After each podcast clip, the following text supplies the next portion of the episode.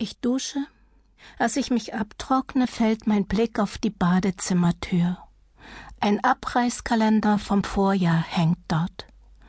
Am 11. Mai ist das letzte Blatt abgetrennt worden. 12. Mai.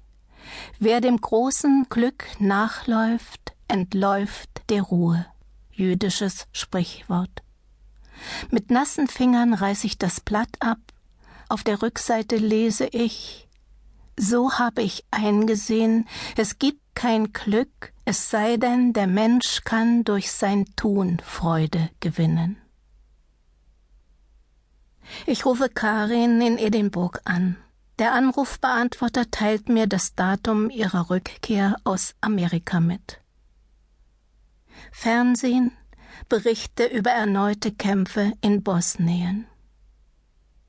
In der Nacht ein Geräusch, ich stehe auf, ein loses Kabel, das von Windstößen getrieben gegen die Hausmauer schlägt.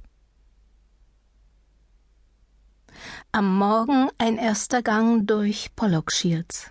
Alte Ladies mit Handtäschchen und Hüten wackeln in die Kirche. Straßenzüge mit steinernen Villen. Inderinnen fegen in der Kälte mit Reisigbesen vor den Türen, ihre schönfarbenen Schleier wehen. Am Abend suche ich eine Gaststätte, gerate in eine kleine Kneipe, dämmeriger Raum, nur wenige Gäste. Auf einem Hocker am Tresen sitzt eine Katze mit honigfarbenem Fell.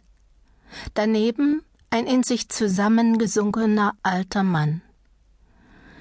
Als sich meine Augen an die Dämmerung gewöhnt haben, nehme ich in der hinteren Ecke ein Liebespaar wahr, das Passionsfrüchte ist und am Nebentisch eine junge Frau, die aus bunt bemalten Augen gelangweilt in die Leere starrt. Keine Bewegung, kein Laut. Nach einer Zeit räumt die Honigfellfarbene den Hocker. Ich gehe zum Tresen, um nach dem Wirt nach einer Bedienung zu fragen. Eine Lampe geht an, der alte Mann am Tresen richtet sich auf. Ich sehe seine mit Altersflecken übersäten Hände, die wie von selbst zu zittern beginnen. Er betrachtet sie schüchtern und ratlos, mit einem Blick, als sähe er eine Vorstufe des Todes.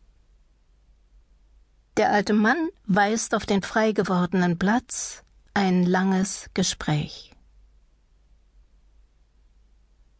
Fernsehen, wieder Berichte über Kämpfe in Bosnien, über den ockerfarbenen Marktplatz einer Kleinstadt wird ein Kind in einer Blutspur geschleift.